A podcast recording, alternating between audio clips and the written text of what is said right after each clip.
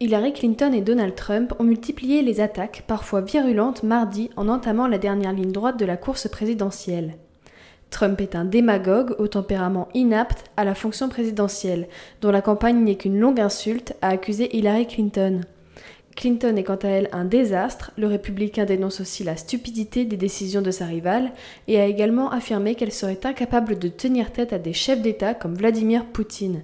Poutine la regarde et rit, a-t-il déclaré. Selon un dernier sondage réalisé mardi pour CNN, le républicain dépasse même la démocrate de deux points entre le 1er et le 4 septembre. 45% des électeurs voteraient pour Trump contre 43% pour Clinton.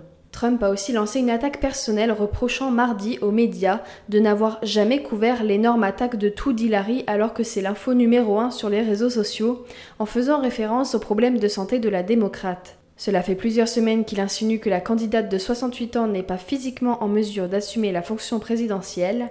Cette dernière faisant écho à son état de santé a déclaré qu'elle était tout simplement allergique à Trump. Le candidat républicain et son équipe de campagne, toujours imperméables aux critiques, promettent une course serrée d'ici le 8 novembre.